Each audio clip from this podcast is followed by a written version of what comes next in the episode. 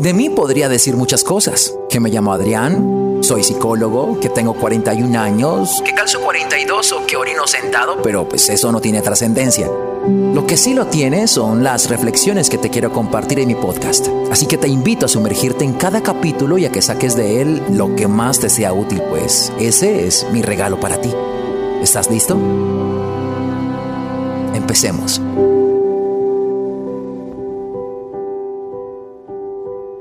Acabo de pensar que esa reflexión podría llamarle perdiendo el tiempo. Es subjetiva la manera en la que podríamos interpretar que hacer algo signifique perder el tiempo. Esto depende en qué manera tú vas a permitir que eso haya sido perder el tiempo. Mi chica dice que perder para aprender no es perder.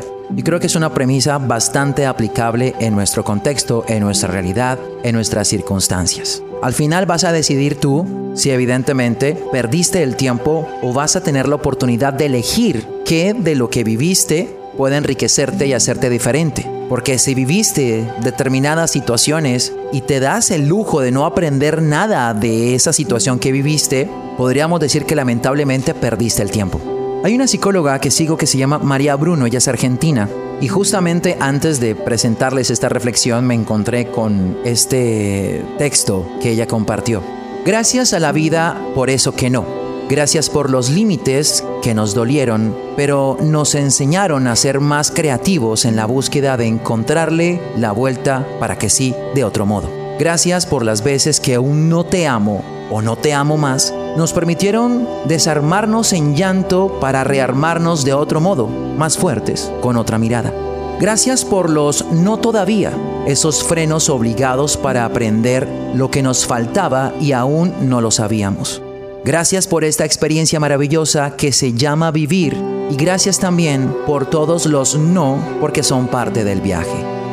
Les comparto ese texto porque justamente alguien me había escrito hace unos cuantos días y me comentaba sobre algo que yo había compartido. Simplemente yo compartí en mi Instagram una frase que decía, mi abuela me dijo, si le das demasiado a una persona muy pronto, se enamorará de tu mano y no de tu corazón. Y eso realmente me golpeó fuerte. Esta persona me comparte su opinión respecto a ello y me dice que justamente es eso lo que le está pasando y que perdió 10 años de su vida. Yo pensé, ¿alguien se puede dar el lujo de después de 10 años decir que perdió el tiempo? Porque no funcionó, porque no son 11 sino 10, porque no fueron 20 sino 10 años, se pueden dar el lujo de decir perdí el tiempo. ¿Realmente creen que el tiempo es como el dinero de decir, bueno, perdí un millón de pesos pero los vuelvo a recuperar? ¿Alguien se puede dar el lujo de decir que perdió 10 años porque no funcionó? ¿Porque al final pasó algo que no quería? ¿Por qué más bien no podríamos decir, bueno, ya que invertí 10 años de mi vida en una situación que al final no terminó siendo como quería o no funcionó más, pues ¿qué me queda? A veces van a mi consultas personas que se sienten muy tristes porque su relación se terminó y están muy tristes porque no continuó. Y yo les digo, ¿qué les queda de esta relación que vivieron? Porque eso va a ser lo que te va a ayudar a ser mejor. Las personas que se van de este mundo porque fallecen, dejan algo. ¿O vas a permitir que una persona muera en vano? Yo puedo hacer la diferencia sabiendo que esta persona antes de irse me dejó sus experiencias, momentos vividos, risas, quizás lágrimas, experiencias. ¿Y con qué nos quedamos al final si no es con experiencias? ¿Qué nos hace mejores si no son las experiencias? Las millas de vuelo, el bagaje. Si tú te atreves a decir que viviste 5, 10, 20, 2, 3 meses y no se te quedó nada, yo sí tendría que decir que perdiste el tiempo. Pero si te tomas la oportunidad de decir, ok, viví 10 años, 20 años, me divorcié, pero me quedó un hijo, me quedó una experiencia, gracias a mi aprendizaje aprendí a cocinar, aprendí a llevar una relación, aprendí, crecí, entonces no perdiste el tiempo. Pero si te atreves tú a vivir 10 años, como esta persona me decía, y no saca absolutamente nada de aprendizaje de esos 10 años, perdiste el tiempo. Y tengo que decir que ese tiempo no va a volver. ¿Realmente creen que podríamos darnos el lujo de decir perdimos el tiempo? Tuve una relación que duró 3, 5, 6 años y al final tenía amante, ejemplo.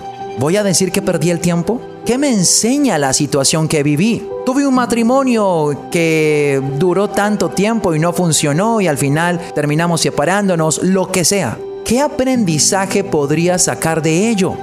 Eso es lo que te va a quedar, eso es lo que va a hacer que crezcas, eso es lo que te va a hacer mejor persona.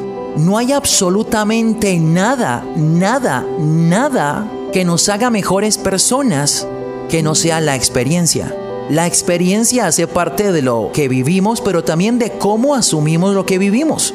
Cómo lo enfrentas, cómo lo gestionas, cómo lo interpretas, qué le sacas a tu experiencia. Eso es lo que te hace mejor. Y esto incluye errores, incluye situaciones que fueron difíciles, lo que nos hace mejores. La experiencia que tú sacas de esos 10 años es lo que te va a quedar. Y eso es lo que te va a ayudar a ser mejor. ¿Te estás dando el lujo de decir que viviste 10 años y que perdiste el tiempo?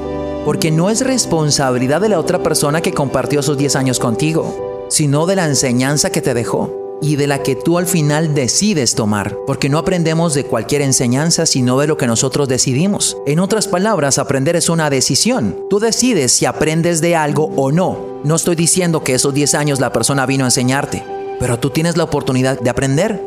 Así que ¿Podríamos darnos el lujo de decir que vivimos ciertas cosas y que de eso no nos quedó nada?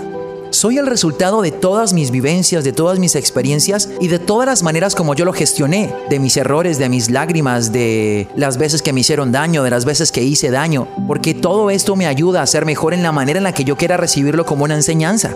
Pero no podría decir, en este momento de mi vida eh, estoy aprovechando el tiempo, pero perdí el tiempo con esta, esta, esta y esta persona porque al final no funcionó, porque se terminó. Somos seres transformacionales. Y tendría que decir que todos, se supone, estamos apostando por una mejor versión nuestra. ¿Qué nos hace mejor si no es la experiencia? ¿Qué te hace un mejor empleado si no es la experiencia, lo que decidiste hacer en ese tiempo? Así que si lo piensas bien, descubres que si sacas algo de esta vivencia, de esta experiencia, de esta situación que al final no terminó siendo como querías, entonces no perdiste el tiempo, aprendiste. Y perder para aprender no es perder.